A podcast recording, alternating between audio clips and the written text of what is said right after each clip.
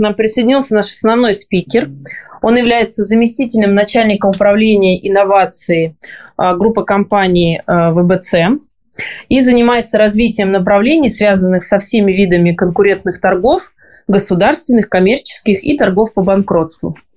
Мы тут потихоньку уже, Илья, начали обсуждать обсудили вкратце, какие основные направления существуют, какие лоты, какие объекты продаются. А, вот сейчас, mm сегодня мы смотрели на рынке, что есть. Выделили категории, а, объекты недвижимости, автомобили, а, доли в компаниях нас заинтересовали такие лоты. Mm-hmm. Лоты интересны нам стали товарного знака. Пока не понимаем, как в этом, на этом можно заработать. Машины места, а, и ценные бумаги, ну и, конечно же, задолженности различного вида, и прав требования, и дебиторские задолженности. Вот, мы-то, конечно, вообще новички э, вот, в торгах по банкротству, и нам очень интересно в целом, как устроен этот рынок, как э, попасть на него и какие там могут быть риски. Это я сейчас в целом, да, о том, что бы мы хотели сегодня обсудить. Ну, может быть, начнем, наверное, э, с объектов, которые там размещаются. И вот э, вкратце, если можно, расскажите нам вот по объектам недвижимости, насколько они там выгодны, интересны, mm-hmm. стоит, ну, по объектам недвижимости, в общем, начнем с них тогда. Да, хорошо, конечно, Светлана, я вас понял. Смотрите, давайте быстро в двух словах, да, то есть уже обсудили, какие есть лоты э, на торгах по банкротству. Э, сразу хочу сказать, забегая чуть-чуть вперед, э, все, что связано с долями, все, что связано с ценными бумагами и все, что связано с товарным знаком для новичков, именно в рынке банкротств. Это такое, ну, есть некое правило, некое табу, куда лезть не стоит от слова совсем. Почему? Потому что нужно очень досконально изучать а, финансовую отчетность компаний, досконально изучать а, причины банкротства тех или иных компаний, причины вообще выхода на биржу а, этих долей, и э, все, что связано с ценными бумагами, здесь нужно очень э, сильно следить за рынком, за фондовым рынком в том числе, и анализировать то, насколько эти бумаги сейчас ликвидны, насколько они котируются. В общем, для новичков именно в торгах по банкротству э, я бы рекомендовал начать именно с имущественных торгов. Это э, все, что касается земли, недвижимости, транспорта, ну, того, что условно можно легко у нас на рынке российском, да, купить-продать без особых там нюансов, погружаясь. Илья, а позвольте тогда, раз мы откинули эти э, виды там категории лотов, тогда mm-hmm. сразу вопрос, а что делать, делают вообще с товарным знаком? Просто для нас это прям очень mm-hmm. интересно стало. Если его покупаешь вот на торгах, э, зачем вообще и есть определенные виды компаний, которые а, под товарным знаком, под товарной маркой, под торговой маркой регистрируют определенные виды продукции, регистрируют определенные, а, ну, такие, скажем так, резервируют за собой определенного характера товары. И выкупая тот или иной товарный знак, для начала нужно изучить, что под ним, а, под этим товарным знаком, а, соответственно, какой компании он принадлежал, какие активы принадлежали той компании, которой он принадлежал, и исходя из этого уже непосредственно делать вывод о том, нужен ли этот товарный знак, потому что обладая тем или иным товарным знаком, можно, а, ну, там, путем нехитрых юридических э, манипуляций можно заявить некие права на долю прибыли, некие права на ну, в качестве правообладателя на тот а, товар, под вот, которым этот товарный знак находится. Угу. То есть те, кто пользуется этим товарным знаком, с них Верно. как бы э, доход получают. Брать роялти, все правильно. Да. А и то же самое, я так понимаю, вот нашли мы тоже лот, патент на изобретение аналогичное, да, история? Все правильно, все правильно, конечно.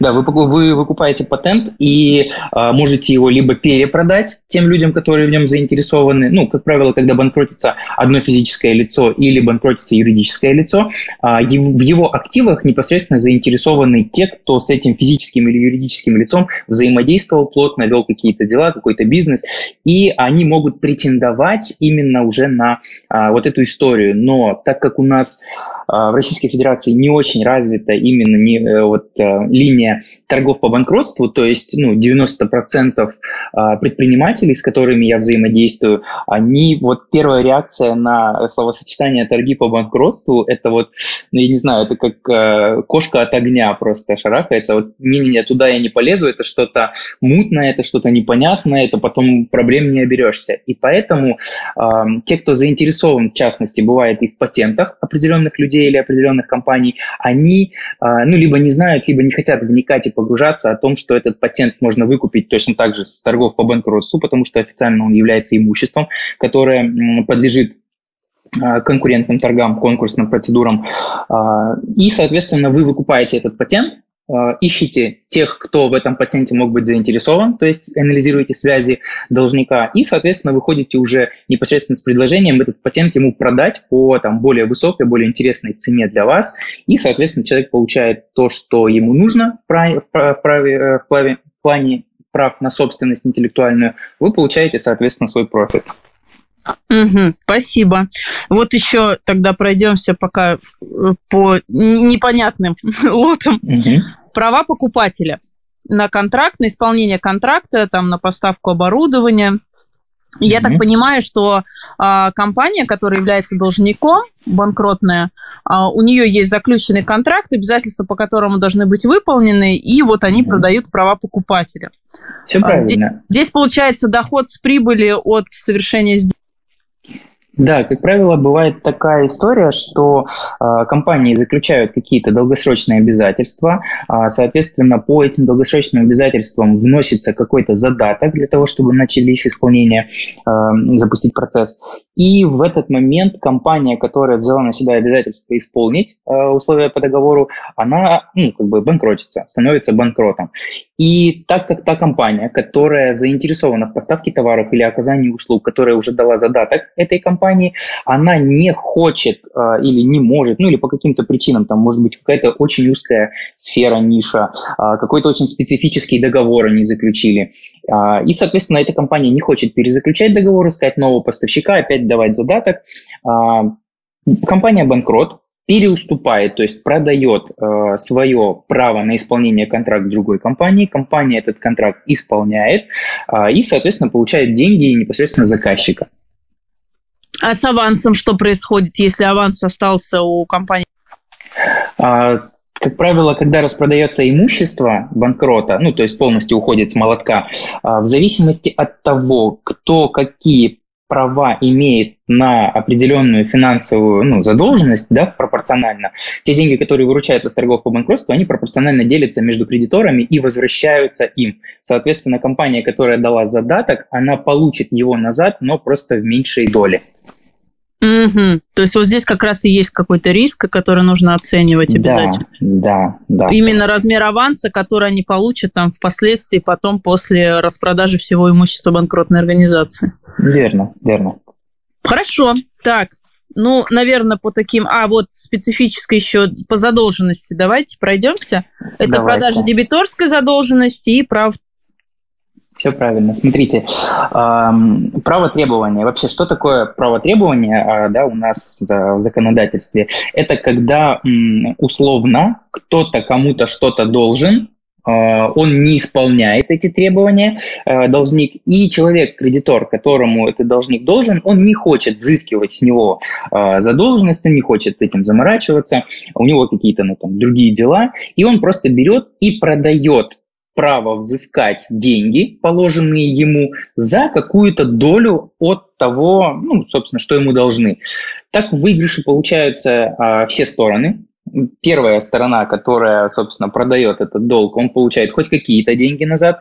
Очень часто бывает так, что лизинговые компании занимаются этим, потому что они дают технику в лизинг, соответственно, другой компании а, обслуживают какое-то время, да, то есть компания, э, должник а, какое-то время платит компании лизингодателю, и, соответственно, компания уже, которая дала деньги в кредит, она имеет какой-то профит с этого, далее должник перестает платить, да, лизинговая компания считает размер там, недополученной прибыли, считает размер убытков, которые они понесли, и условно за какую-то часть, там, ну, в районе там, 90-80% от того, что им не додали, что они недополучили, они продают этот долг.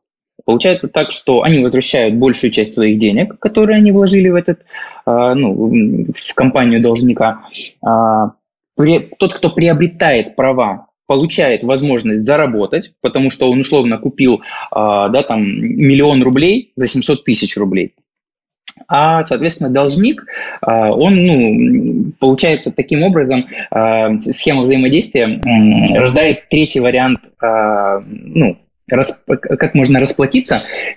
Человек, который перекупил долг, может договориться с должником о рассрочке какой-то, об отсрочке. Структуризация да, реструктуризация долга, взять у него что-то, а, ну там какие-то чтобы за него кто-то поручился, имуществом, все правильно, да-да-да. И получается, что такая история, а, когда лизингодатель не заинтересован в том, чтобы там технику назад забирать условно, да, потому что она ему не нужна, он ее как новую уже не перепродаст, соответственно, а, ему там лишний головняк с этой техникой. Человек, который долг выкупил, ему эта техника может быть нужна, у него вполне возможно может быть бизнес, связанный с этой техникой, или он просто на перепродаже работает этой техники. А, соответственно, он готов эту технику забрать в счет долга. А, ну и вот, вот такой круговорот денег в природе, денег, товара э, получается. Это что касается права требования. Но что касается покупки права требования с торгов по банкротству, здесь нужно быть очень и очень а, аккуратным. В плане чего?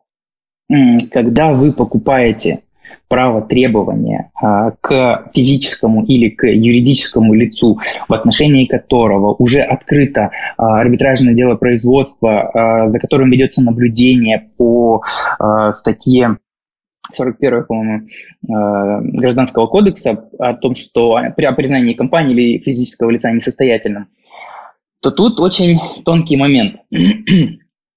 Если вы знаете, как взыскивать долг с тех, у кого денег нет, тогда вы можете... Понятно. Да, тогда вы можете этим заниматься. А если же у вас нет навыков а, ведения такого рода экономической деятельности, или же если вы, ну, скажем так, не обладаете достаточным уровнем влияния на то лицо, которое будет э, должно вам денег, то это очень ну, такая мертвая история.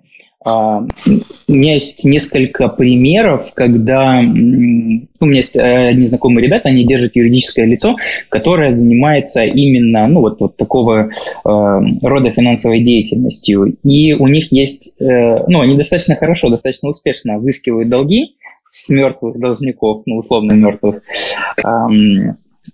Вот. Но даже у них есть несколько примеров, когда ну, ну, просто нету денег, и они там попали на, за полгода на несколько миллионов рублей, ну просто потому что не смогли достать какие-то деньги, не смогли достать вот свою прибыль из тех лотов, которые они выкупили.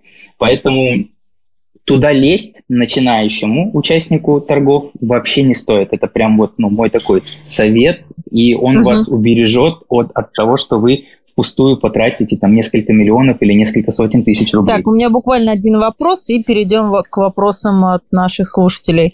А, вот что касается задолженности, просто меня это набавляешь? А, получается, что если управляющий принимает решение о продаже задолженности дебиторской, да, с торгов по банкротству, то в этом случае он должен получить согласие а, перечня э, кредиторов, да, получается, а, mm-hmm. которые ждут эту, он же ее дешевле продает, получается, они да, недополучают. Да. И то есть мне, когда я покупаю, участвую в таком лоте, нужно вот это вот соглаш- согласие, что они все одобрили эту сделку. И второй вопрос, в случае, если впоследствии эту сделку признают недействительной, да, какие риски, mm-hmm. и должна ли я буду возвратить полностью сумму, по которой я приобрела эту задолженность, даже не получив ее. Угу. Смотрите, тут такой момент. Э, если должников, если кредиторов больше, чем два, больше, чем два, да, да, да. обязательно собрание кредиторов. Официально оформляет конкурсный управляющий, а, официально делает запрос Э, кредиторам на э, ну, собрание совещания, либо там э, каким-то иным образом он собирает их где-то, то есть вполне возможно, что это будет просто какая-то форма письменного согласия, которую он рассылает кредиторам. Кредиторы эту форму заполняют, либо они где-то собираются, да, соответственно, обсуждают это все дело. Там же ведется протокол собрания кредиторов, и, соответственно, на основе решения собрания кредиторов принимается решение о продаже э, той или иной доли того или иного имущества. Соответственно, То есть это вне зависимости, это на любой объект, правильно? На так? любой объект, все правильно, все правильно, все правильно, на любой объект. А, исключение является, исключением является государственное имущество, потому что, ну, когда продается государственное имущество, там, э, ну, единственный кредитор – это государство. И даже если имущество принадлежит нескольким государственным органам, которые по факту являются разными юридическими лицами и, ну, как бы в законе могут трактоваться как собрание кредиторов, этот закон не применяется в силу того, что э, бенефициар – одно лицо государства. Вот. А так, да, если больше, чем два кредитора, делается собрание кредиторов. Единственное, что если кто-то из кредиторов не явился на собрание кредиторов, то его голос может быть признан ничтожным в случае а, попытки его оспаривания. Угу. Ну, то есть он вес уже меньше имеет, потому что он сам принял да, решение. Да, то есть он просто не принял. С другой, другой момент, когда состоялось собрание кредиторов, два проголосовали за, один против, вот в этот момент нужно очень сильно, а, ну скажем так, не то чтобы прям напрячься, но очень сильно нужно следить за такого рода лотами а, и ну, очень внимательно подходить к покупке такого рода лотов, потому что э, если вдруг состоит, состоятся торги и м, кредитор, который по тем или иным причинам не согласен с суммой а, сделки, он может оспорить сделку и либо а, потребовать переторжки, ну, то есть, когда угу. вам возвращаются ваши... Да, да, да, да, да. Вам возвращаются ваши деньги, лот возвращается а, в аукцион, конкурсному управляющему выносится предупреждение, ну, то есть, это по факту считается ну, таким... Нарушением, да, силы? Косяком, да, да, да, нарушение. Ну, не то чтобы прям весомым нарушением, то есть там нет какого-то количества эм, предупреждений, после которого конкурсного, ну, условно лишают лицензии. Такого нет. Но ему выносится предупреждение, и если он еще раз торги проведет, э, ну, неподобающим образом, у него просто заберут возможность проводить эти торги. Угу. Вот. Так, понятно. А, еще такой вопрос. А, так, потеряла мысль. Давайте, Сергей мигал микрофончик. Да, я чуть-чуть запутался, вот про что вы говорили. Там, ну, возьмем жизнь, да, там вот, например, mm-hmm. банкротство случилось, там было один, два, три, ну, неважно, да, сколько собственника, например, имущества ложки, там это может быть машина, там недвижимость какая-то. И они же обычно э, не приходят или постоянно оспаривают, или же вообще на связь не выходят, или вообще они где-то там в тюрьме сидят, например. Такое же может. Mm-hmm. Я же, вот, например, я просто в интернет захожу, хочу что-то купить. Mm-hmm. Вот, например, они не явились, ну, вот, Э, с конкурсным управляющим там не договорились, да, или не вышли на связь. Вот конкурсный управляющий делает торги, угу. я эти торги выиграл, угу. и, а потом у меня могут быть проблемы, потом они объявятся. А, гипотетически, да, но должны, ну, как говорится, звезды должны сойтись очень сильно, чтобы а, состоялись проблемы. Первое, это должна быть кредитор, который заявит, э, ну, подаст на пересмотрение сделки, э, его доля должна быть не меньше 30% от общей доли задолженности. Раз.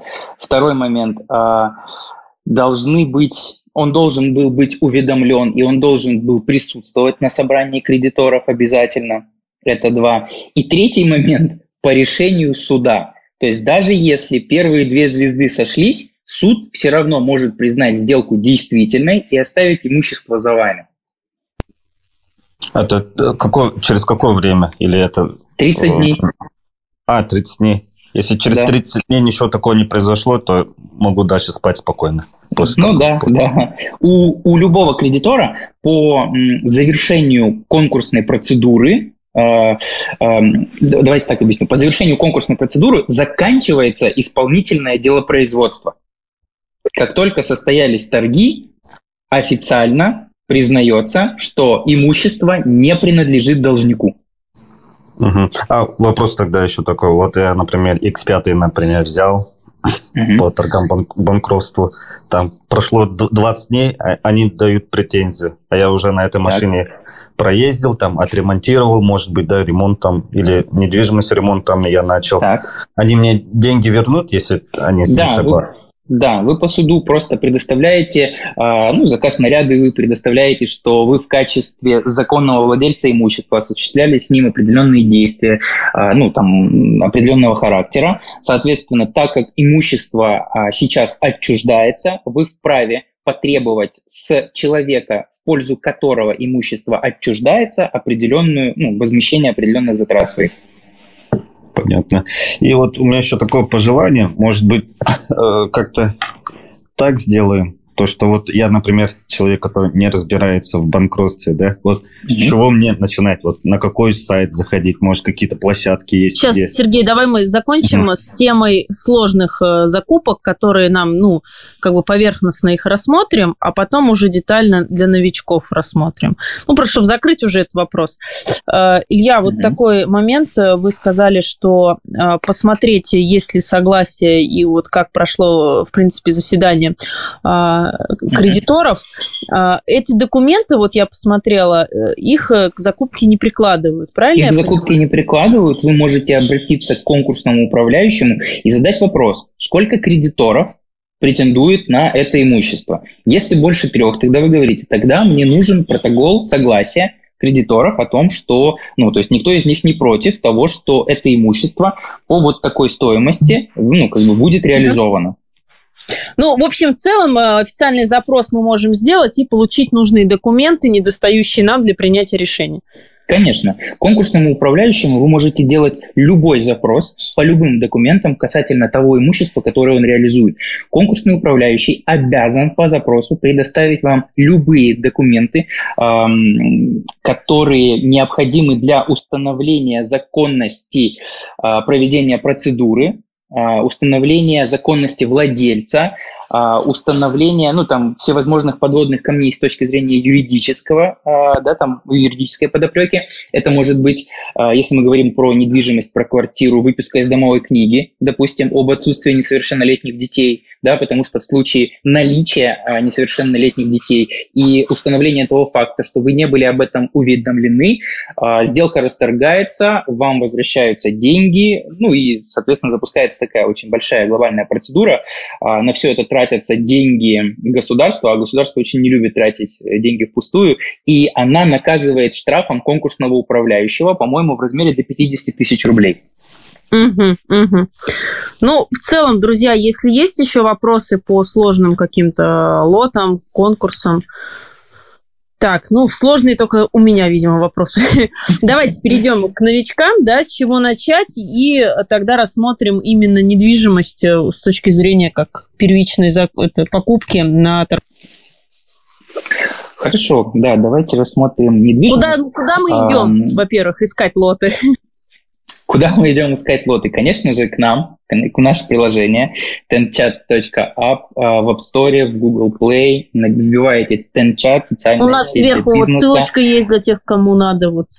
Вот, супер, сверху еще, еще лучше, даже уже ссылка есть. Э, устанавливаете, проходите простую процедуру регистрации, там буквально э, две минуты займет у вас времени, э, указываете свои интересы, сферу деятельности, компанию, э, чем вы хотите интересоваться, какой контент вы хотите э, смотреть, получать. Далее вам открывается весь функционал нашего приложения. Внизу будет вкладка либо бизнес, либо сервисы. Нажимаете туда, меня торги по банкротству. Пожалуйста. Там у нас есть э, достаточно такой хороший расширенный фильтр. Э, в него вбиваете критерии, которые вам интересны. Э, торгов тех типов, тип имущества, а, электронный аукцион, публичное предложение. Ну, то есть вы можете те критерии, которые вам интересны, под себя подбить. Там регион должника, допустим, ну, цена какая-то максимальная, минимальная и прочие, прочие ключевые слова, которые вас интересуют. Нажимаете «Найти» и смотрите лоты.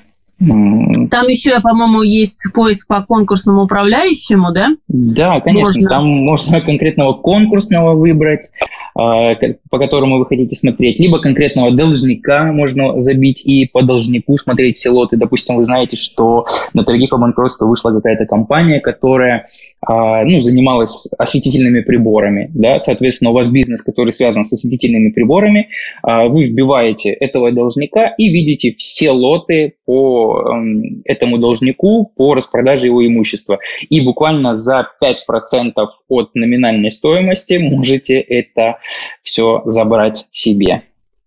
За 5% от реальной рыночной цены? Да. Да, от реальной рыночной mm-hmm. цены этого имущества его можно забрать. Я вот сегодня, пока готовился к нашей встрече, как раз одну такую э, компанию, одну такую, один такой лот я нашел, и, соответственно, да, я скину э, его номер в чат сейчас буквально чуть-чуть попозже. Mm-hmm. Э, точно так же в нашем приложении забиваете этот номер и смотрите. Э, там порядка 200 лотов разных. Это компания, как раз, которая занимается осветительными приборами. Я не поленился, посчитал все эти лоты. И, соответственно, рыночная стоимость того оборудования, которое распродается, порядка 17,5 миллионов рублей. А забрать это все дело можно за 873 тысячи. Ничего себе. И потом можно год продавать и... И потом вообще... можно год продавать и очень хорошо на этом жить. Все правильно. Да, очень интересный лот. Тогда ждем от вас ссылочку. Да, но пока вернемся к недвижимости.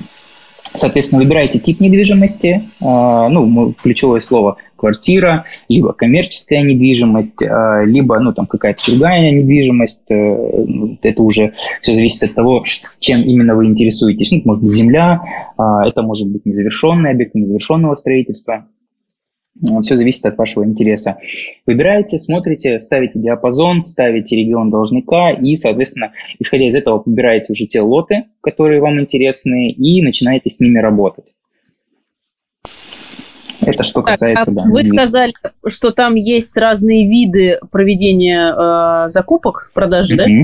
да? э, торгов, давайте так говорить, торгов. Расскажите, вот какие бывают типы и на каком лучше первую сделку совершать? Какой тип больше, проще?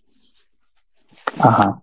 А, смотрите, да, есть два типа проведения торгов по банкротству. Первый – это электронный аукцион, а, соответственно, когда есть начальная цена лота, и дальше уже происходят торги на повышение с определенным шагом.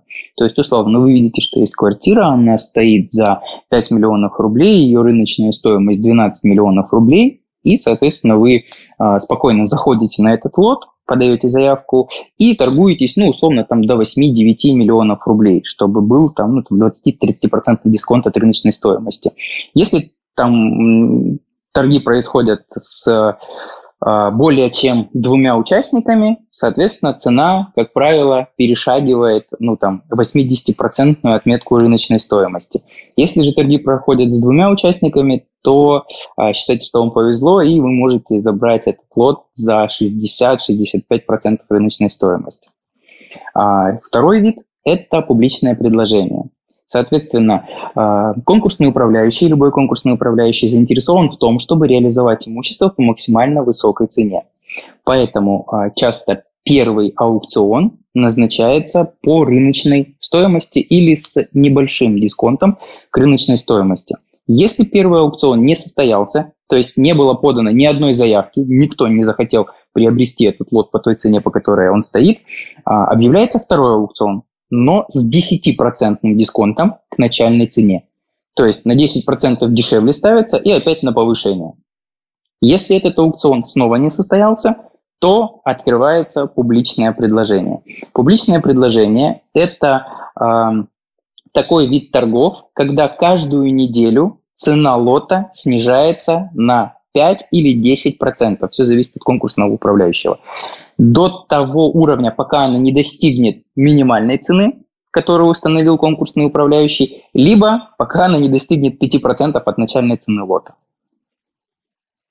Соответственно, что касается новичков, а, я бы, наверное, советовал здесь исходить из объекта, который будет для вас максимально интересен. Если ну, давайте вы... машину возьмем, допустим, самую Машина. Ну, популярную. Супер. Тогда на своем примере расскажу. Отлично. Я два, я два месяца назад а, приобрел с торгов по банкротству BMW X5 2015 года M-Performance. Дизельный 40D. Все круто, все прикольно. А, взял я ее за 2 миллиона 640 тысяч рублей. На тот момент, когда я ее брал, рыночная цена этого автомобиля в этой комплектации составляла 3300 3,5. Ну, это Автору и Авито, собственно, где а, я сравнивал с рынком. А, то есть, на тот момент, когда я забрал машину, я ее забрал с дисконтом почти миллион к рынку. И взял я ее с электронного аукциона. То есть я торговался на повышение. Но мне повезло, у меня было не так много конкурентов, поэтому буквально а, третьей своей ставкой я лот забрал. А вот. можно же и друзей привести. А можно и друзей привести конкурентов, но за это предусмотрена административная а, да? ответственность до, полу, до полумиллиона рублей на каждого участника сговора или тюремный срок до одного года Все, лишения. друзей забываем, услышала. Да, у нас в этом, ну, все, что касается конкурентных торгов, все, что касается конкурентной политики России, а, наша доблестная федеральная антимонопольная служба наряду с арбитражными а, судами очень сильно за всем этим следит. У нас очень сильно происходит обеление конкурсных процедур, у нас очень сильно происходит такая история по уничтожению, по ликвидации а, всевозможных откатов на тендеры, либо на торги по банкротству. Поэтому сейчас уже а, ну, даже должники заинтересованы в том, чтобы все прошло гладко, чисто, ровно. Тогда с них спишут все долги, и они будут спать спокойно следующие пять лет. Да, а, а вот я... подскажите, сейчас, Сергей, буквально одну секунду. Подскажите, вы сказали, что ну все, сбилось. Да, вот все равно у меня такой вопрос. Вот кроме Тенчата, да, это же как бы этот, ну, больше как фильтр. А вот, например, вот в госзакупках есть там основные э, сайты, да, вот, например, закупки gov.ru, например, mm-hmm. где все по 44-му интегрируется. И по банкротству, наверное, тоже есть же гос, государственное или полугосударственное. А, такого, отвечаю на вопрос, да, такого еще нет, но планируется. 15 а, октября этого года состоялся анонс программы а, портала Гисторги. То есть государство начало а, именно централизацию торгов по банкротству. Соответственно, на этой платформе точно так же будут развернуты все площадки основные, которые пройдут государственную аккредитацию э, для осуществления деятельности по торгам по банкротству. И да, будет централизовано. Сейчас не централизовано. А вот тогда еще один такой вопрос. А какие такие одни из самых ну, надежных, крупных этих э, площадок какие есть? Ну, топ-3-5, может. Ну, давайте топ-5 попробую сделать. А, Сбербанк АСТ, секции торги по банкротству, а, Центр дистанционных торгов, это площадка, которая занимается ну, непосредственно реализацией имущества. А, это МЭЦ. Так, три. Дальше Альфа-Лот.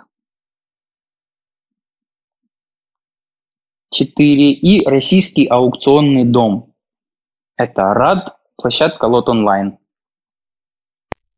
Это 5. Наверное, это вот площадки, на которых, э, за которые я могу поручиться, что там действительно ну, размещены нормальные лоты, там м, процедура достаточно прозрачная и чистая, там достаточно прозрачная процедура прохождения аккредитации. Единственное, что на Альфа-лоте и на Центре дистанционных торгов активно выжимают платные услуги по прохождению ускоренной аккредитации.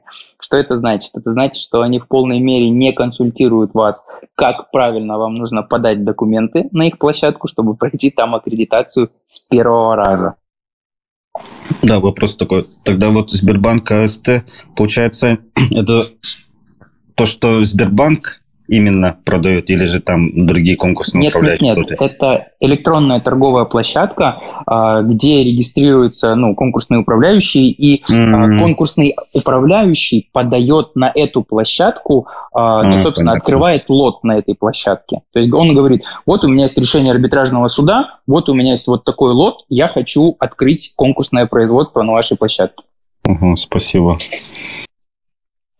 Так, я вспомнила свой вопрос. Подскажите, вы сказали про публичные торги, mm-hmm. что э, ну, проходится первая стадия, потом снижается цена, уже второй раз проводится. Mm-hmm. А сохраняется ли история, если я нашла лот, допустим, посмотреть, а сколько уже раз проводилось и насколько было снижение? Да, конечно, сохраняется. Это вкладка «История». Там, там у нас показаны все завершенные торги, Соответственно, а, если вы видите публичное предложение, ну то есть открываете лот и видите, что там написано, что этот лот играется по публичному предложению, значит в истории, в событиях а, вы можете найти завершенные торги. Переходите туда и смотрите, что были за торги, какие были цифры э, а изначально. человек заявлял нет, сколько человек заявлялось, не будет видно, но это легко, это очень легко э, понять, потому что если вы видите публичное предложение, значит первые два раза было ноль человек. А, это такой лайфхак, понятно. Да. То есть, смотрите, если вы видите, что что-то вышло на публичное предложение, это значит, что спрос на этот товар или там на эту недвижимость, э, на машину, на все что угодно невысок по той цене, по которой хотел реализовать конкурсный управляющий. А это значит, что вы можете ждать дисконта от текущей цены, ну то есть от первой цены публичного предложения, вы можете ждать дисконта в среднем в 20-30%, и вот тогда у вас появятся конкуренты.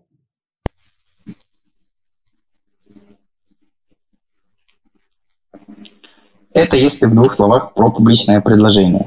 Так, ну Со... давайте теперь перейдем да. к деньгам. Там а, Давайте. на лотах указано задаток, во-первых, нужно внести.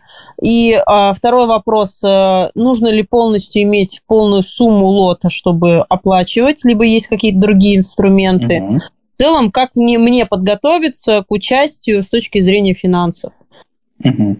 И Хорошо. когда еще задаток? Да. Все, сейчас все, все расскажу.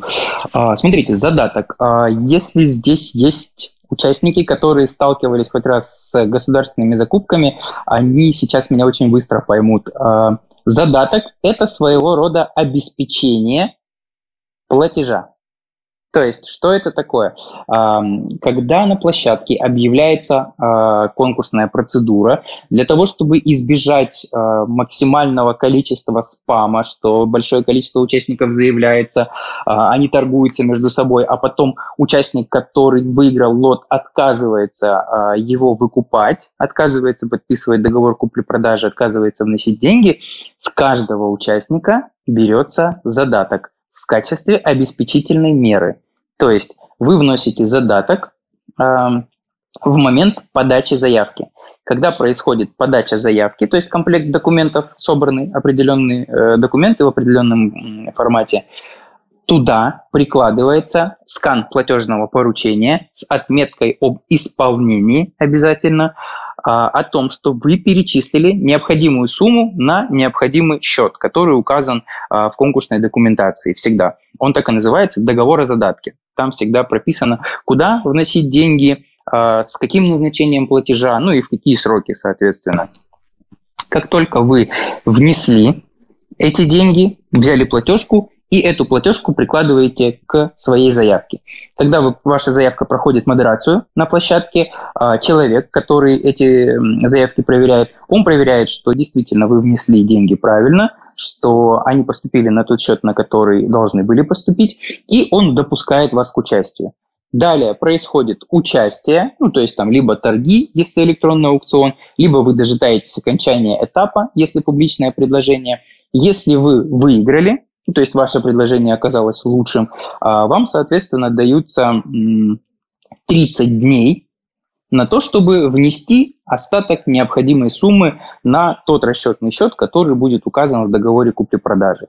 Если вы этого не делаете, то тогда торги признаются несостоявшимися, ваш задаток, который вы внесли, сгорает, он уходит в пользу, а, ну, соответственно, там, конкурсного управляющего площадки и прочее, ну, а на покрытие издержек а, проведения процедуры.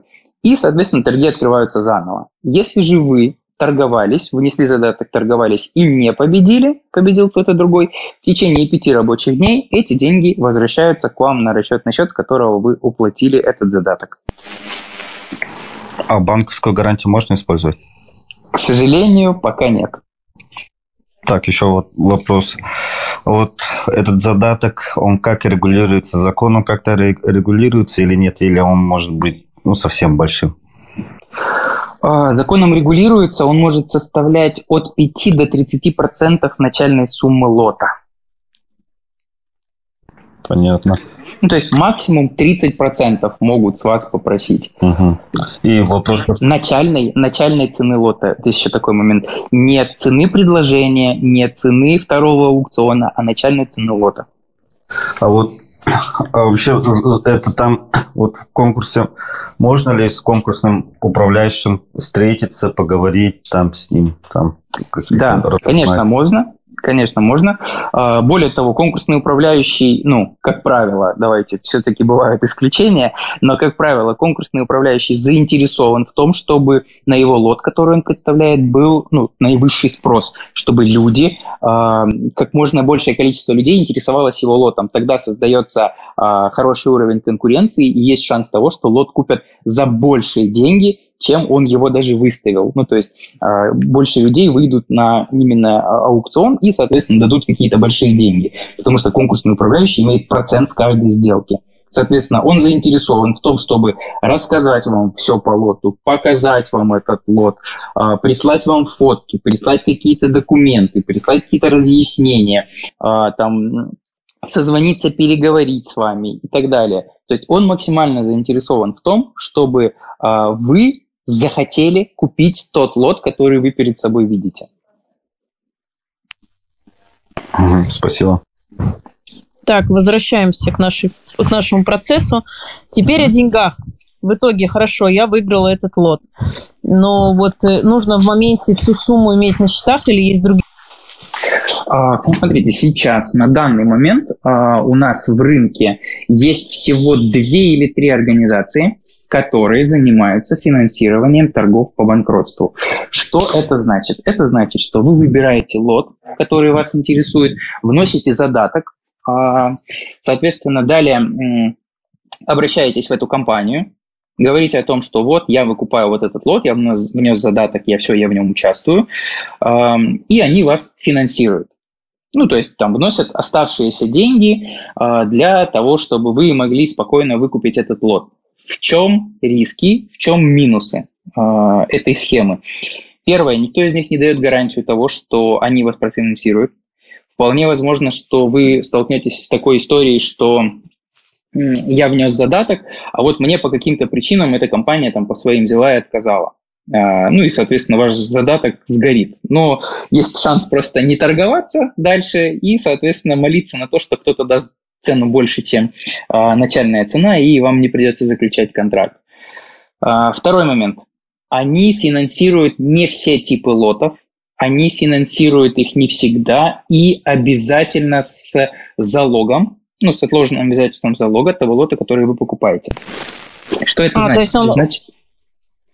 Да, этот лот идет в залог той компании, которая вас кредитует. А это значит, что очень внимательно нужно читать договор который вы подписываете, о займе, о залоге, а, о том, какая процедура погашения, о том, какие санкции. Ну, то есть очень-очень внимательно, очень детально нужно читать все документы, которые вы подписываете. Соответственно, там не должно быть пункта о том, что ваш долг может быть перепродан. Там не должно быть пункта о том, что эм, вы не имеете права распоряжаться залоговым имуществом без согласия залогодержателя и так далее. То есть очень большие юридические нюансы нужно соблюдать, э, когда вы взаимодействуете с такими фирмами. Ну и плюс 90% из них, они, ну, как, как бы это помягче сказать, это фирмы, которые ведут серую деятельность. То есть на сайте, э, да, вы обращаетесь на сайт, вы обращаетесь в какую-то контору, на сайте у вас одна контора, потом по факту вам прилетает договор от другой компании, а финансирование приходит по факту от третьего юридического лица, и потом концов не найдешь. Это получается компании по микрозаймам, да, вот эти? Да, это компании по микрозаймам, угу. это компании, которые занимаются а, таким высокопроцентным кредитованием. А какие ставки, кстати, вот интересно? А, Все зависит от лота. Если мы говорим про движимое имущество, да, либо имущество, представляющее какую-то ценность, э, то есть ну, там, драгоценные какие-то металлы э, и, и, и прочие ювелирные украшения, изделия, то это в районе 18-25% годовых. Если мы Я говорим... лучше пойду потреб кредит оформлю и спокойно. Вот. Вот, соответственно, да, это ну, такой момент. А, соответственно, если мы говорим про недвижимость, да, а, так, так, так называемое ипотечное или лизинговое кредитование, а, то там в районе 10 14%, вот мы недавно мониторинг делали, соответственно, годовых. Так, понятно. Хорошо, э, теперь по осуществлению сделки. После того, как торги прошли, э, выносится, угу. скорее всего, какое-то решение, да, о том, что мы являемся победителем торгов. Угу. А осуществление подписания договора и все вот это сейчас в электронной виде форме? А, ну как, еще не совсем в электрон. Давайте так, не везде, и не во всех типах сделок происходит электронное подписание договора. Чаще все-таки конкурсный управляющий, он э, составляет договор купли-продажи, у него есть право подписи, то есть он э, имеет право заключать договор от имени того лица, ну, то есть от имени должника. Ну, в общем, он, доверенность надо попросить. Да, да. Он, ну, как бы, э, когда выносится решение арбитражного суда, то есть постановление об открытии конкурсного производства, там прям в решении арбитражного А, его назначение. назначает, да, да, да. да, суд назначает арбитражного управляющим, ну, лицом, представляющим интересы должника. Ну, решение суда можно вот, и в интернете скачать по его назначению, конечно. Ну, в принципе, да, но оно легко пробивается, по номеру заходите просто да, на да, да. арбитражный суд да, города Москвы и пробиваете, ну, если это Москва, и пробиваете. Соответственно, там все должно показаться. Вот, соответственно, составляя договор купли-продажи, подписывает его со своей стороны, если юридическое лицо ставит печать юридического лица, если физическое лицо, то просто подписывает договор. Здесь важно, важный момент, что а, проследите очень детально о том, чтобы договор был подписан конкурсным управляющим на каждой странице. То есть, если это физическое лицо, если это а, не договор с юридическим лицом, то подпись конкурсного управляющего должна стоять на каждой странице. Ну и, соответственно, ваша подпись тоже должна стоять на каждой странице этого договора, чтобы потом не было каких-то м, казусов, нюансов, угу. и чтобы вы потом в суде не доказывали, что а, на самом деле вы не просто так конкурсным управляющим перевели 3 миллиона рублей. Так, хорошо. А вот как раз э, сроки заключения договора по факту выигранных торгов и перечисление денежных средств как-то регулируются или это индивидуально? Угу. Да, конечно, регулируется. У вас есть 5 дней с момента оглашения вас победителем на то, чтобы подписать договор купли-продажи, и 30 дней с момента подписания договора купли-продажи на оплату по договору купли-продажи. То есть оста- а оставшуюся часть нужно внести в течение 30 дней после того, как вы подписали договор. Так, хорошо. И вот еще с отсылкой на ваш предыдущий там разговор по поводу претензий и прав на объект, который вы приобрели по торгам. Mm-hmm. А, рассматривается ли вообще сейчас страховыми компаниями страхование титула? Или а, нет? Угу. Нет, не рассматривается а, в силу того, что, опять же, у нас нет централизованной системы управления торгами по банкротству. У нас статус банкрот а, юридически введен был по-моему, то ли 5, то ли 6 лет назад, поэтому он еще достаточно сырой. Страховые компании во все это дело а, не очень активно вписываются. У меня даже был курьез с тем, что машину, которую я а, приобрел с торгов по банкротству, у меня несколько страховых компаний просто отказались мне ОСАГО оформлять на нее, потому что... Ой, вы бы а, столько денег на них заработали, если бы суд на них подали. Ну вот, да, я, соответственно, просто не стал заморачиваться. А так у меня знакомый 3 миллиона получил с Росгосстраха. Буду знать на будущее. Очень интересная история. А, соответственно, вот да, тоже, друзья, если кто-то вдруг столкнется с тем, с чем я столкнулся, обращайтесь к Светлане. А, у нее есть знакомые, которые помогут взыскать хорошую сумму. Там все просто. Вам... Если вам отказали в одном из отделений страховой компании в оформлении ОСАГО на ваш автомобиль, вы просите и требуете с них письменное с печатью подтверждения отказа. Этого документа будет достаточно для того, чтобы выиграть суд. Отлично, отлично. Я, к сожалению, этого не знал, не был э, в плане страховых компаний подкован. Теперь хотя бы буду иметь в виду. Вот, а, соответственно, с банкротами, с имуществом банкротов у нас пока такая очень э, неопределенная история с точки зрения законодательства. Она вроде регламентируема, но есть нюансы, как говорится. Э, поэтому страховые компании не очень хорошо вписываются в эту историю. Да, очень жаль, да? Да, вопрос еще такой. Вот а конкурсный управляющий имеет право без торгов вот небольшие, ну, вещи не на большие суммы продавать или прямые какие-то контракты такие делать? Нет, ни в коем случае. А, более того, в положении о проведении торгов, торгов по банкротству есть а, отличный пункт о том, что конкурсный управляющий не должен быть в сговоре с ни с одним из участников. Он не должен представлять интересы ни одного из участников. Он не имеет права самостоятельно участвовать в торгах по банкротству. Он не имеет права привлекать своих знакомых третьих лиц для участия в торгах по банкротству. Он не имеет права эм, взаимодействовать с эм, судебными приставами, которые ведут исполнительное производство вне рамок этого исполнительного производства. Короче, там пристав этого конкурсного управляющего со всех сторон закрывают, чтобы он никаким образом это имущество, а, ну, чтобы он не хотел даже смотреть в сторону того, чтобы реализовать это имущество как-то через свои каналы.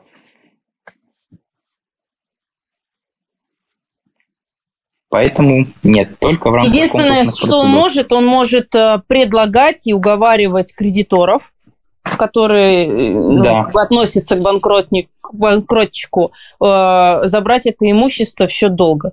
Вот здесь да. он может. Это его единственное.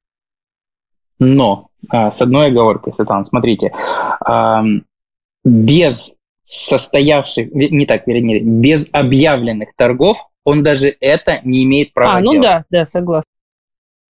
То есть, если торги три раза не состоялись, тогда он просто приходит к кредиторам и говорит, ребята, забирайте имущество в счет долга, оно не продается. Да, Сергей. Да, еще вот такой вопрос про квартиру. Если, например, я хочу приобрести квартиру, эта квартира принадлежала, ну, компании ООшки, да, а там внутри этого ООшки много собственников, ну, этой компании, а у них там дети есть несовершеннолетние. Это как-то влияет или же нет? Или после 30 дней я могу спок- спать спокойно или как? Угу. Смотрите, тут эм, вступает закон, закон о защите прав ребенка, в силу, если а, эта квартира принадлежала ОООшке, то там физически не должно быть прописано, ну и в долевом участии несовершеннолетних детей, просто потому что несовершеннолетний ребенок не может являться, ну, как бы частью акционерного общества, частью общества с ограниченной ответственностью, то есть он не имеет права вообще никак претендовать на эту квартиру. Соответственно, если квартира принадлежала ООшке, то в, она официально принадлежит ООшке, находится на балансе ООшки, и как только конкурсный управляющий получает право распоряжаться от имени ООшки, считайте, что эта квартира а, принадлежит конкурсному управляющему. И если конкурсный управляющий вам ее продал, значит, она чистая. Значит, получается, у ООО даже лучше покупать. Ну, да, да. Что касается торгов по банкротству, э, здесь выгоднее работать с ООшками, просто потому что там меньше геморроя. Ну, то есть ООшку представляет конкурсный управляющий и все. То есть он является условно, как только конкурсный управляющий назначается, да, как только конкурсный управляющий назначается, он, ну, считайте, что он является учредителем в единственном лице. А в акционерных а вот обществах если... там еще нужно всех акционеров опросить, да, получается? Да, это, это собрание акционеров, это решение собрания акционеров о признании, ну, короче, стандартная процедура э, любого акционерного общества, принятие решения в любом акционерном обществе. А если это физлицо, например, у него есть дети, но он не согласен как бы продавать, ну, как бы на контакт не идет, что делать? Тогда вам нужно запросить у конкурсного управляющего э, выписку из паспортного стола, выписку из ЕГРП о том, что э, кто является собственниками квартиры, в каком долевом процентном соотношении является собственником квартиры, есть ли прописанные несовершеннолетние дети, э, есть ли у ну, там, у супруга, супруг, у второго родителя, короче говоря, который не является банкротом, есть ли другое имущество в собственности, куда можно выписать несовершеннолетнего ребенка. Еще отмечу, что сейчас рассматривается, не знаю, правда, уже принят нет законопроект, который позволяет э, отнять э, единственное жилое помещение у человека. То есть, если раньше у нас действовал закон о том, что последнее место жительства, там одна квартира всегда должна оставаться за человеком, то сейчас рассматривается законопроект о том, чтобы отменить. А, да, такое я тоже слышал, кстати, э, не знаю, прошел ли он второе чтение. Да, я прошел, тоже не знаю сейчас статус. Не последил, да, за этим. Но да, действительно, есть такой законопроект о том, что э, отчуждается даже единственное жилье у человека, но никогда единственное жилье не отчуждается. Да, это отдельные законы у нас. Да, это закон о защите прав ребенка, и в котором, ну, как бы русским по белому написано, что ребенок несовершеннолетний обязан иметь крышу над головой. Соответственно, никто у него эту крышу над головой забрать не может. Здесь очень важно, каждый раз, когда вы заинтересовались каким-то лотом, любым, неважно, транспортное средство, квартира, земля, коммерческая недвижимость, очень важно озадачиться вопросом юридической чистоты этого лота. А, вам нужно пробить этот лот во всех возможных инстанциях. Если это автомобиль, вперед на сайт ГИБДД забиваете ВИН, смотрите исполнительное производство, смотрите, а, какие аресты наложены, кем наложены, это суд, это приставы, а, Соответственно, если это недвижимость, в ЕГРП смотрите, а, на ком числится эта квартира, кто собственник, кто долевой собственник, Потом смотрите, а, является ли долевой собственник законным супругом, чтобы на него падала, ну, то есть такая же ответственность, как на банкрота. Ну, в общем, очень много юридических нюансов. А, так как мы начали этим заниматься, то есть когда мы начали этим заниматься, в принципе, да, а, торгами по банкротству, сопровождением торгов по банкротству, мы понимали, что это будет, ну, такая достаточно интересная, достаточно веселая история, непростая, но как только мы туда погрузились, а, мы поняли, что это а, мир намного глубже, чем он видится на поверхности. И здесь я бы вам советовал, наверное, все-таки, если вы нашли какой-то лот, который вы считаете для себя привлекательным, ну, то есть он вам подходит э, по стоимости, он вам подходит по каким-то вашим личным предпочтениям, обратиться в компанию, даже в нашу компанию, либо в любую компанию, которая занимается юридическими консультациями именно по торгам по банкротству, для того, чтобы они пробили этот лот, чтобы они составили отчет о чистоте этого лота, чтобы они все подводные камни проверили. А, такая услуга, ну, она стоит достаточно небольших денег, там что-то в районе там, от 5 до 10 тысяч рублей, а, но зато вы получаете полностью ну, проверенное э, имущество, которое собираетесь покупать. Я почему вообще об этом заговорил? Я просто, когда свою машину брал, мы еще ну, плотно не занимались, мы только начинали развивать это направление, и я столкнулся с тем, что у меня на машине висели 8 запретов от приставов, а, два из которых я снимал полтора месяца практически каждую неделю. Я ездил к приставам, сидел там в очередях, брал с них бумажки, ждал, и мне просто попался один нерадивый пристав, который сразу не делал того, что он должен был делать, а я еще не был настолько подкован, чтобы сказать ему, что он должен сделать для того, чтобы быстро снять ограничения с автомобиля. В связи с чем я попал на штраф за несвоевременную регистрацию транспортного средства, ну и э, там массу неприятностей словил. Я полтора месяца у меня автомобиль условно мечта детства, прям, ну, стоял под окном, я каждый день на него смотрел и понимал, что я не могу на нем ездить, потому что мне попался нерадивый пристав. Этого всего можно было избежать, если бы, ну, я сразу э, взял юриста, который бы мне все это объяснил, который бы сразу направил запросы всем приставам, э, задолбал бы всех приставов, и они бы там в течение недели все эти запреты поснимали. Так что имейте в виду. А подскажите эмоциональную все-таки составляющую. Вот, допустим, если физлицо банкротится, да, у него что-то отбирают, либо там а, собственник ООО не согласен с этим банкротством. Ну, все по, скажем так, юридической форме вопроса все закрыто, все правильно. Но нельзя исключать все-таки эмоциональный фон, и потом проблема от этих собственников, насколько это сейчас часто вообще, э, и есть ли смысл об этом вообще думать? Угу. Смотрите, да, здесь достаточно, а, ну, так, наверное, просто отвечу на вопрос. Если собственник, а, ну, там, имущества не согласен с чем-то, ну, то есть он не согласен с тем, что его машину так продали, его квартиру так продали, а здесь же очень просто, ну, в таком случае аннулируется его банкротство. То есть его официально не признают банкротом, и на него официально опять вешаются все кредитные обязательства. И подать на банкротство в течение следующих трех лет он не сможет. То есть человек, когда подает на банкротство, он же не просто так подает, ну, просто я там сидел вечером, да, мне перехотелось платить все мои кредиты, я решил подать на банкротство.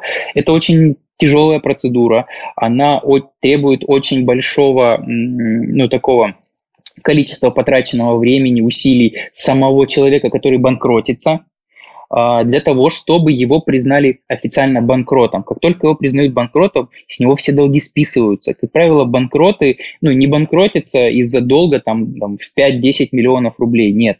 Они банкротятся, когда на них ну, конкретные долги висят, там, свыше 20 и более миллионов рублей. Но если это физические лица, там а, в районе там, 10-12 миллионов рублей начинается. И, соответственно, когда его машину продают за, там, за миллион, за 2 миллиона, за 3 миллиона рублей, так он счастлив.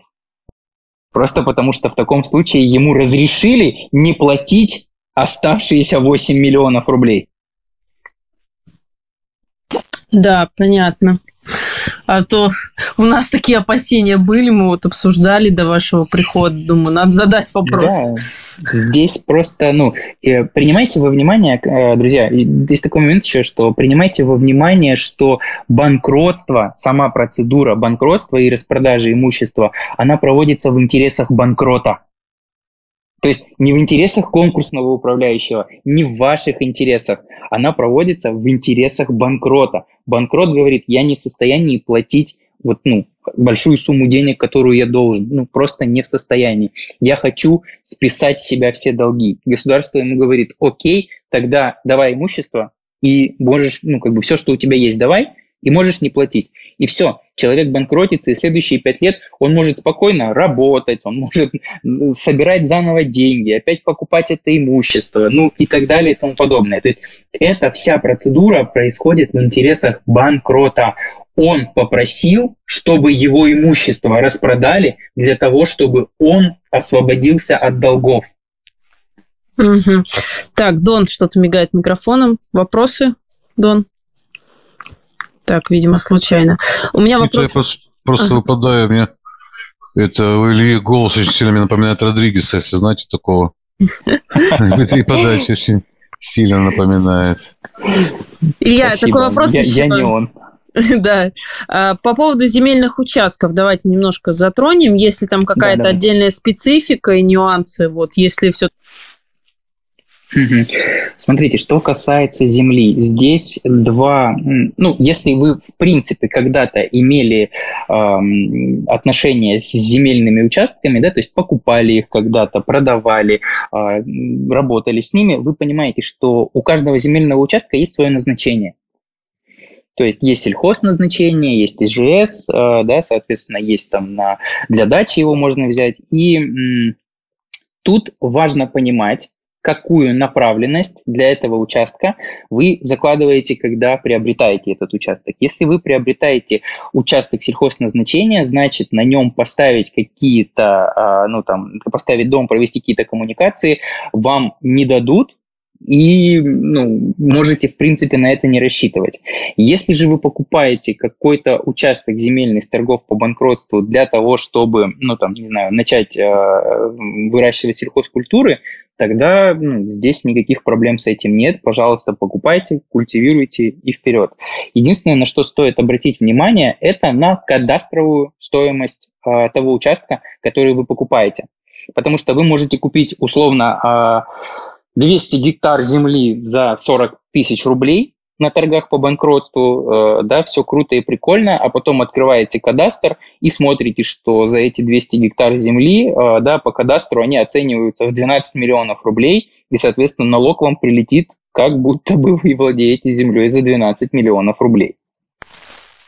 Ну, то есть эти риски оплат налогов э, земельных нужно закладывать изначально и оценивать Конечно, да. Здесь, ну, как э, старый мультик есть, не гонялся бы ты поп за дешевизной, да. Э, тут нужно очень внимательно относиться к не к фактической стоимости земли, а к кадастровой стоимости. Э, потому что вам платить налоги, как только вы становитесь собственником земли, к вам прилетает налог на эту землю.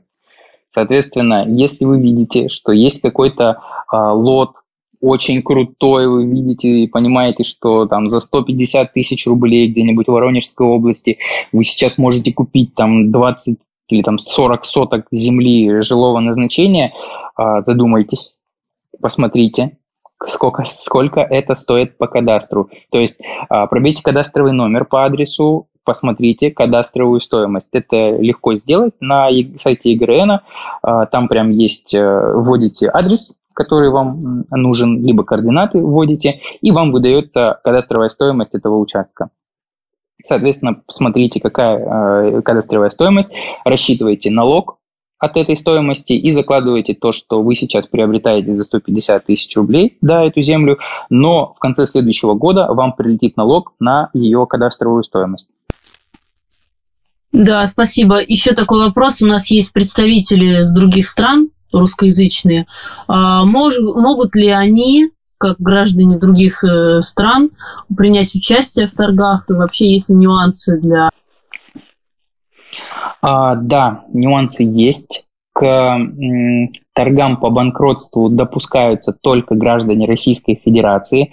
Если гражданин другой страны хочет принять участие по, в торгах по банкротству, то ему нужно а, либо оформлять доверенность на лицо э, с гражданством Российской Федерации, что лицо гражданина Российской Федерации действует в интересах и от имени третьего лица, либо обратиться в компанию, которая оказывает услуги по сопровождению в торгах именно по схеме э, представления третьего лица, то есть действия в интересах третьих лиц. Ну и, соответственно, нужно открыть счет в банке, положить деньги, чтобы перевести их. Э, нет, нет, нет, это, это не обязательно платить на расчет. Или стать учредителем ООшки и все. Ну или стать, да, можно стать учредителем ООшки, в принципе, так тоже можно. Но тогда имущество, которое вы приобретаете, автоматически упадет на баланс конечно, ООшки. Конечно, имейте в виду. Конечно. Вот. Да, а здесь, смотрите, пере... деньги перевести э, на необходимый расчетный счет можно, в принципе, с любого расчетного счета, который дает эту возможность. То есть не обязательно не... открывать новый расчетный счет, туда заливать деньги, да, да, да, не обязательно. Так, Дон, Да, я, ну, мой опыт э, жизненный, то есть мое участие в торгах по банкротству и покупке там чего-либо, э, говорит о такой проблеме. Любой собственник, который уже знает, что он на грани потери своего имущества, что он делает? Он максимально хочет минимизировать все эти моменты. Поэтому оборудование разбирается, распродается, остается только каркас. Там люб, любые любые механизмы, любой, в общем, все, что можно только снять, разобрать и продать, а там, все не знаю... снимается, Да, вплоть, вплоть до машины, когда я видел, там машина, грузовая машина, рама стояла, все было распродано. Ну, рама же стоит, номер же есть, значит, она, она на, балансе, на балансе есть. Вот это очень да, все правильно. И здесь, э, ну, как бы не надо играть в русскую рулетку. Я всех призываю э, к этому, что если вы видите какой-то очень красивый по фотографиям или там по рассказам конкурсного управляющего лот в другом городе, куда вы не имеете возможность доехать и физически на него посмотреть, на этот лот, э, найдите человека, в том городе, в котором вас интересует этот лот, а, либо командируйтесь туда сами, либо подрядите туда кого-то, чтобы он поехал, посмотрел, оценил, пофоткал это все, а, чтобы они вместе с конкурсным, можете даже а, у конкурсного управляющего запросить, они часто делают акт оценки имущества. То есть они перед тем, как выставить стоимость, ну, как бы какое-то имущество на продажу, в 90% случаев делают оценку имущества с привлечением третьей стороны. Это очень распространенная м, механика для того, чтобы, ну, можно было собрание кредиторов быстрее убедить, э, да, просто ты делаешь оценку имущества, приходишь к кредиторам, говоришь, ну, вот все имущество э, оценили на 4 миллиона рублей, я предлагаю за 3 900 его поставить и посмотреть, что будет. И кредиторы, как правило, быстрее на это соглашаются. А, смотрите, запрашивайте у конкурсного управляющего, а, чтобы он с официальной с почты, которая указана а, в лоте на ЕФРС, отправил вам акт об осмотре и оценке имущества. Там в этом акте зафиксированы состояния текущие, зафиксированы э, повреждения, если они есть, зафиксированы какие-то ну, там, другие моменты. Э, юридического характера, то есть, ну, что там нет, если это недвижка, что там нет несовершеннолетних детей, один собственник и так далее, ну, то есть какие-то такие моменты, они в акте оценки всегда отражены, потому что там используют, для оценки используются два способа, это доходный подход и затратный подход. А для того, чтобы все это провести, ну, оценку грамотно, нужно использовать два этих способа. Для этого нужно проверить полностью э, имущество, и, соответственно, все подводные камни, они в этом акте оценки, они отображаются. Как только вам конкурсный управляющий присылает э, этот документ, соответственно, любое расхождение состояния имущества на момент вашего приобретения с этим актом расценивается как э, ну, махинации с точки зрения конкурсного Подлог. управляющего, со стороны конкурсного, да, со стороны конкурсного управляющего, их, их за это очень жестко наказывают. Э, во-первых, штраф, во-вторых, э, приостановление лицензии. Если повторное, то у них отнимают лицензию. И вплоть до тюремного срока до двух лет.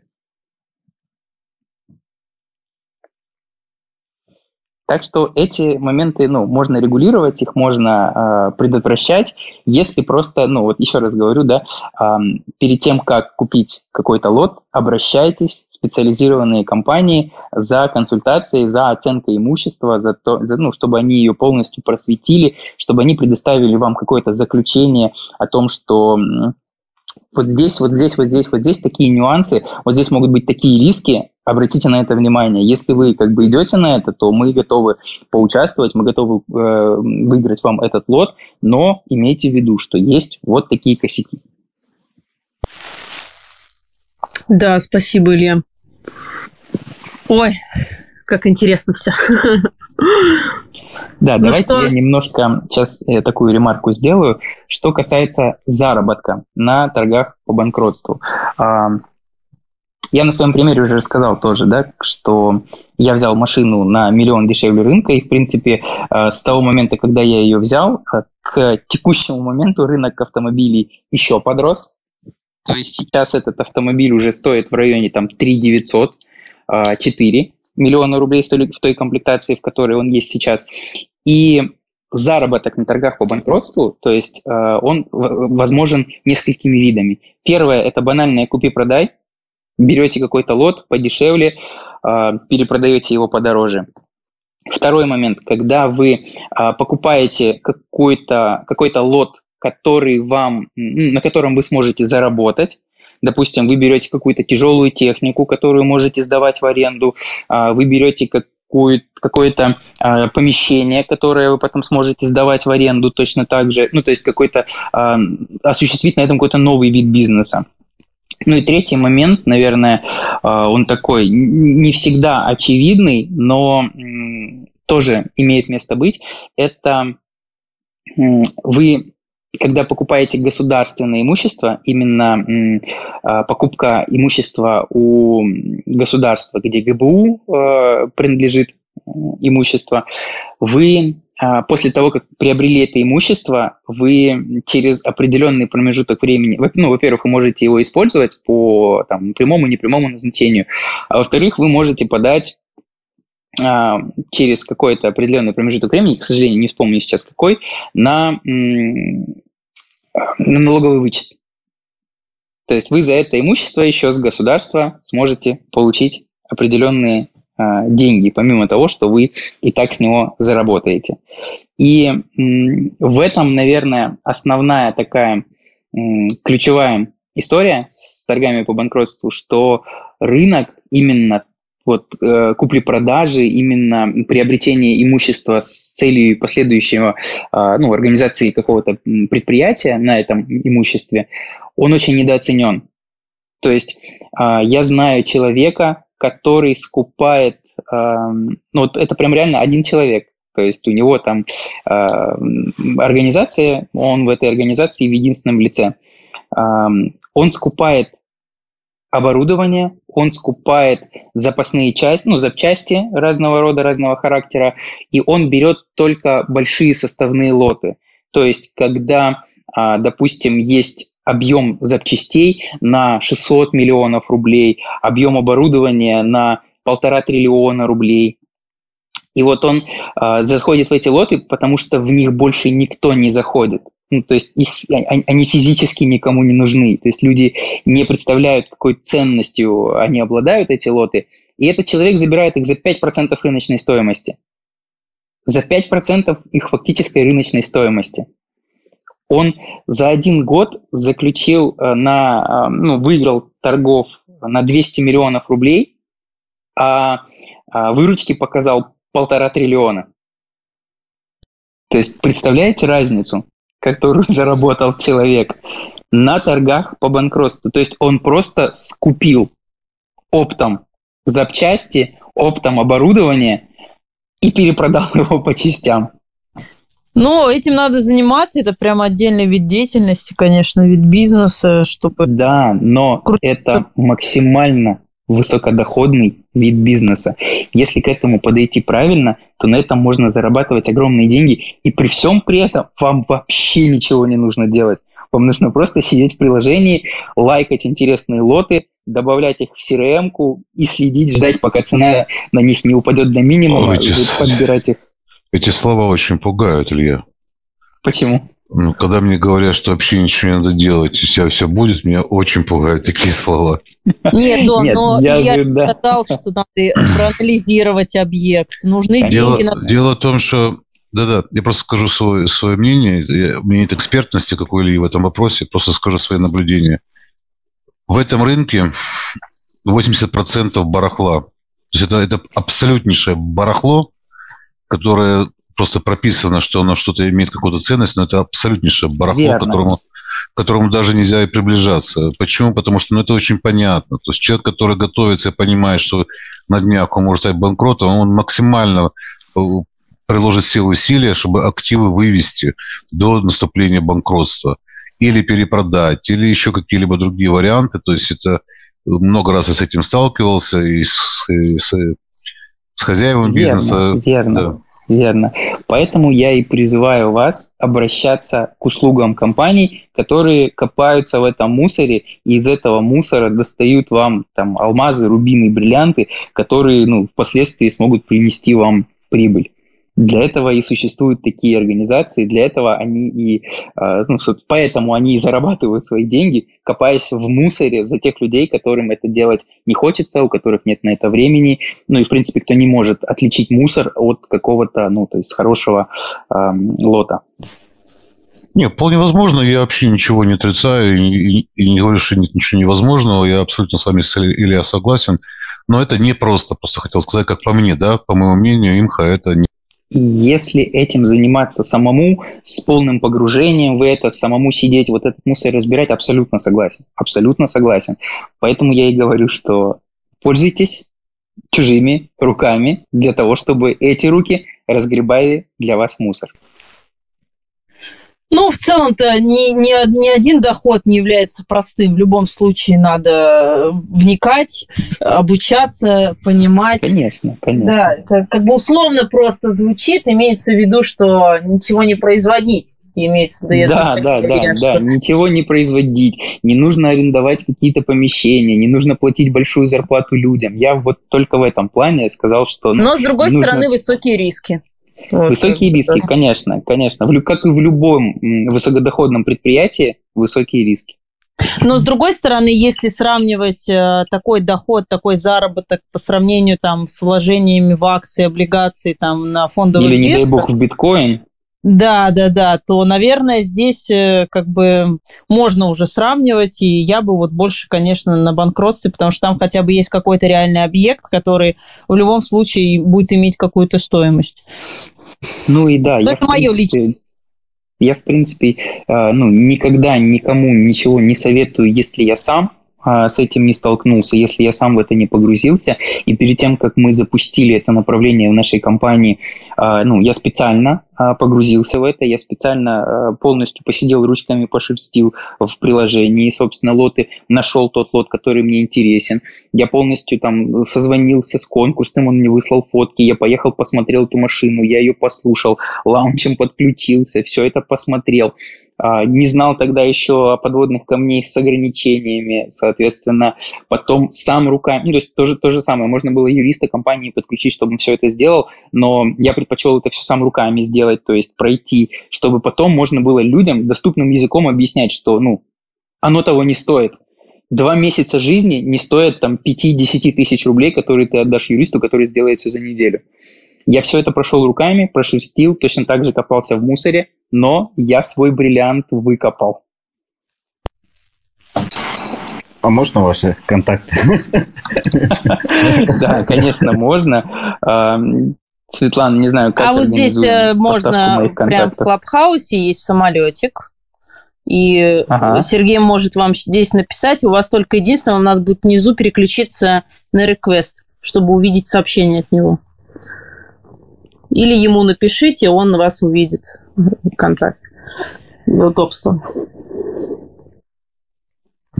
А может быть, Илья, еще поделитесь опытом других стран вообще, насколько это, есть ли вообще там у них свое банкротство, есть ли у них какие-то свои продукты, свои решения, mm-hmm. то, что вы, в принципе, на что ориентируетесь, на опыт каких стран, mm-hmm. и откуда черпаете вообще идеи вот для вашего агрегата? Да, вообще банкротство к нам пришло из Соединенных Штатов Америки.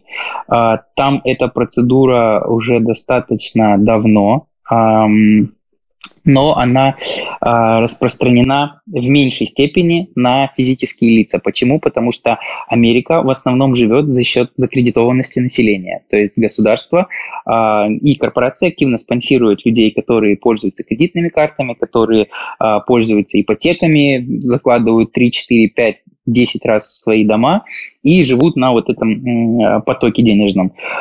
И, соответственно, там процедура банкротства была разработана для того, чтобы а, можно было облегчить государству отъем имущества у населения.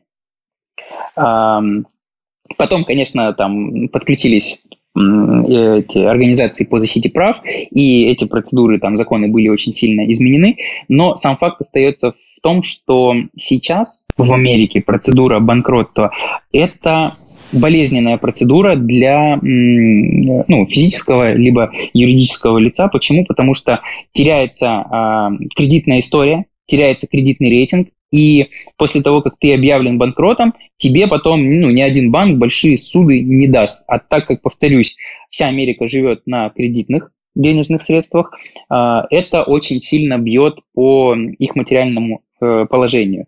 У нас процедура банкротства была введена, ну, по сути, с той же целью, то есть облегчить кредиторам получение денежных средств с заемщиков.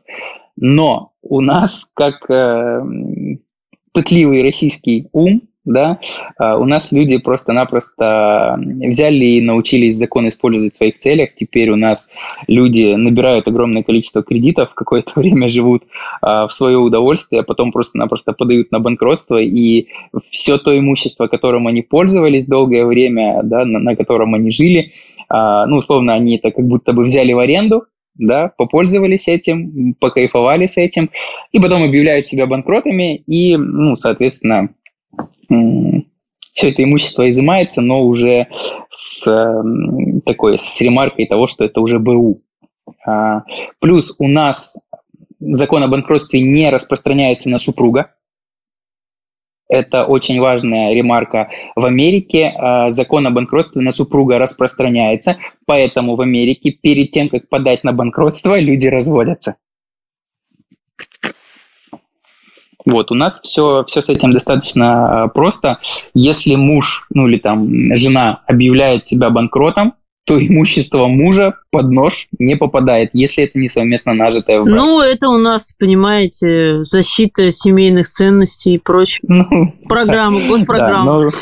Да, вот, вот, да, вот такой парадокс, такой нюанс есть. И э, больше всего меня радует в этой процедуре то, что э, жена часто выкупает, э, ну, после того, как два, после того, как три раза не состоялись торги, э, конкурсный управляющий вправе предложить родственникам. этот лот выкупить самому, да, ну, самому должнику он предлагает его выкупить с дисконтом. Ну и, соответственно, жена просто берет деньги, отдает их мужу, муж этот лот назад выкупает, и, по сути, они закрывают свои долги с э, бешеным дисконтом и оставляют себе имущество семье. Да, классно. Так, друзья, еще вопросы к Илье есть? Илья, я вам написал тут. Ага, так, сейчас вижу. Угу. Да, да, сейчас. Угу. Давай, Дон. А, я опять, да, все время вылетаю. Да нет, я хотел просто немножечко сказать Илье, это не сочтите, что я придираюсь, но это была ну, ошибка небольшая у вас техническая. Нет такого понятия в Америке так-то, так-то. Такого понятия не существует, Илья. Есть понятие... Что, а? Какого понятия? Не расслышал. Америке нет такого понятия в Америке так и так. Такого понятия не существует. В Америке есть это в штате Нью-Йорк так, в штате Калифорния так, а, ну, да, тому подобное. Да, То есть да, да, да. в Америке такого Я это не так. согласен. Обобщение. И по банкротству, и по разводам, да, все, да, да. абсолютно все по-разному. Согласен, да, все правильно, все правильно. А в Америке вообще, да, система э, законодательства, она ну, на каждый штат свои законы, все правильно. Да, да, это как 50 государств. Есть федеральный закон, там такое, ну, виза, да, там и так да. далее. Все правильно, да. Спасибо за ремарку, спасибо. Так, пожалуйста, еще вопросы. Дарья, спасибо вам большое. А есть вопросы? Да, добрый вечер. Добрый. А будьте добры, подскажите, пожалуйста, вот на данную тематику в Ростове-на-Дону специалиста порекомендуйте. Есть вопрос серьезный. А специалиста какого рода, какого характера? По банкротству предпринимателей. Эм, давайте переспрошу. Юрист, осмотрщик, кто нужен? Подборщик, кто нужен? Цель какая у вас? Провести процедуру банкротства физического Да, лица? да, да. Да. А, провести процедуру банкротства да, да, да. юридического лица. Да. Ага, все, я понял. А, тоже, пожалуйста, напишите мне в личку э, номер телефона контактный. Сейчас, когда закончится, я завтра днем вам позвоню, и мы с вами обсудим этот момент. Хорошо? Хорошо, да, да, хорошо. Спасибо огромное, Илья, за такой интересный рассказ. Комната потрясающего, я считаю, друзья, получилась. Мы вас, в свою очередь, приглашаем. Мы тут собираемся часто. У нас завтра там такая не очень интересная, может быть, для вас будет тема «Бизнес с нуля», больше для новичков. А вот в пятницу у нас будет интересная тема про метавселенные.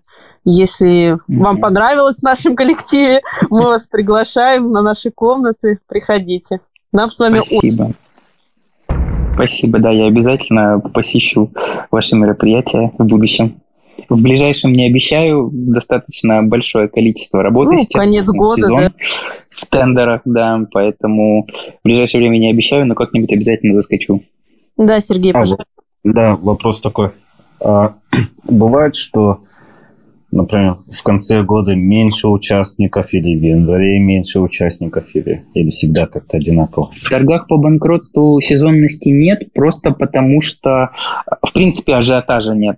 Ну, то есть на торги по банкротству, ну, вот на моем веку я этим занимаюсь, ну, вот уже там 3-4 месяца, я ни разу ни одного лота, в скольки мы участвовали, не видел, чтобы было больше 3-4 участников. Ну, то есть два из которых почему-то, ну, практически никогда не торгуются, один-два никогда не торгуются. То есть это люди, которые залетают mm-hmm. и ждут забрать лот по номиналу.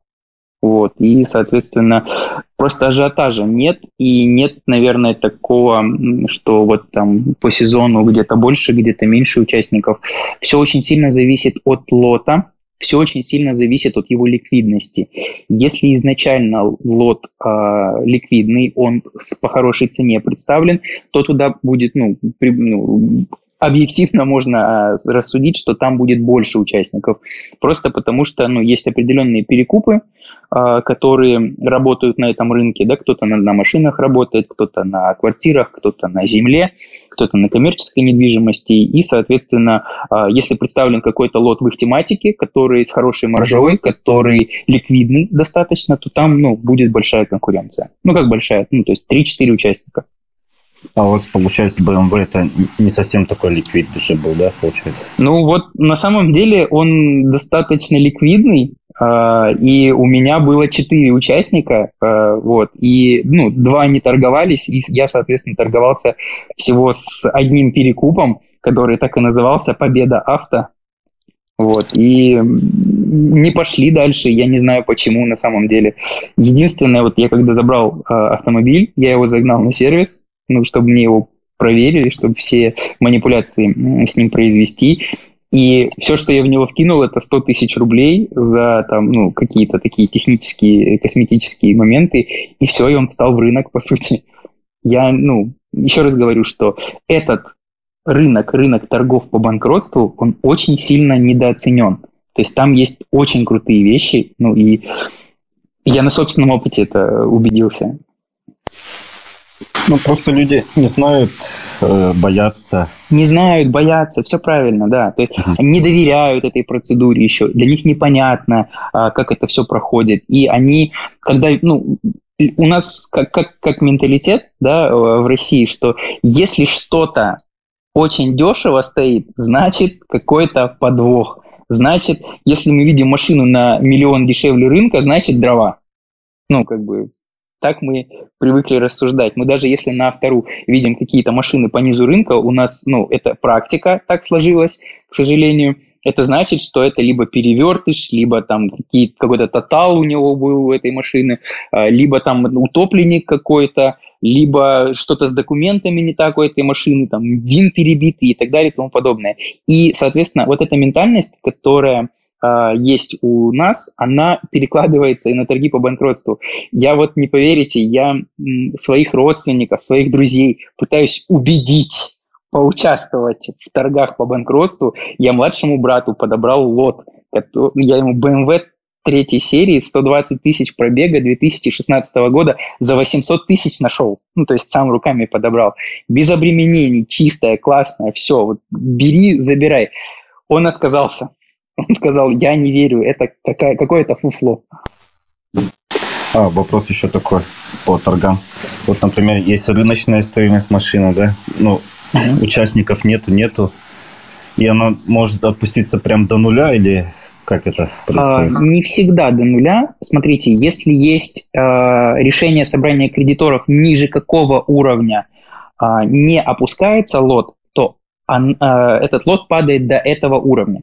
Если такого уровня нет, то лот падает до 5% начальной стоимости. Хорошо, а есть такой, такой фокус, который, по крайней мере, у меня работал несколько раз. Мы с вами, Илья, участвуем в торгах, угу. я выиграю, а вы второй, угу. потом я отказываюсь от лота, и автоматически приходит лот вам с вашей ценой. Все правильно. Это работает до сих пор такое, да? Да, такое до сих пор работает, все правильно, mm. да.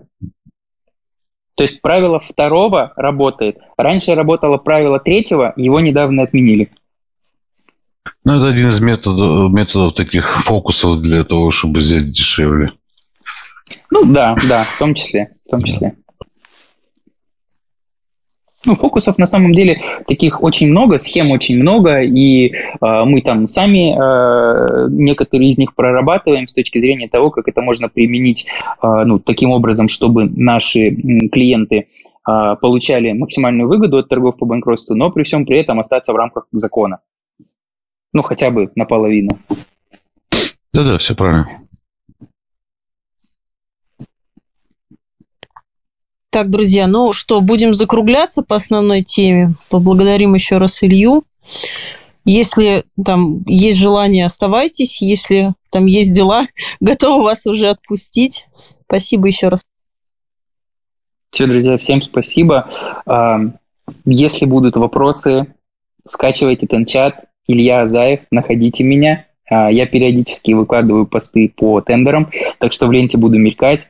Добавляйтесь, подписывайтесь, пишите сообщения. Если какие-то вопросы, я на все отвечу, проконсультирую, ну и даже там, э, смогу по каким-то лотам что-то подсказать, посмотреть так в рамках факультатива.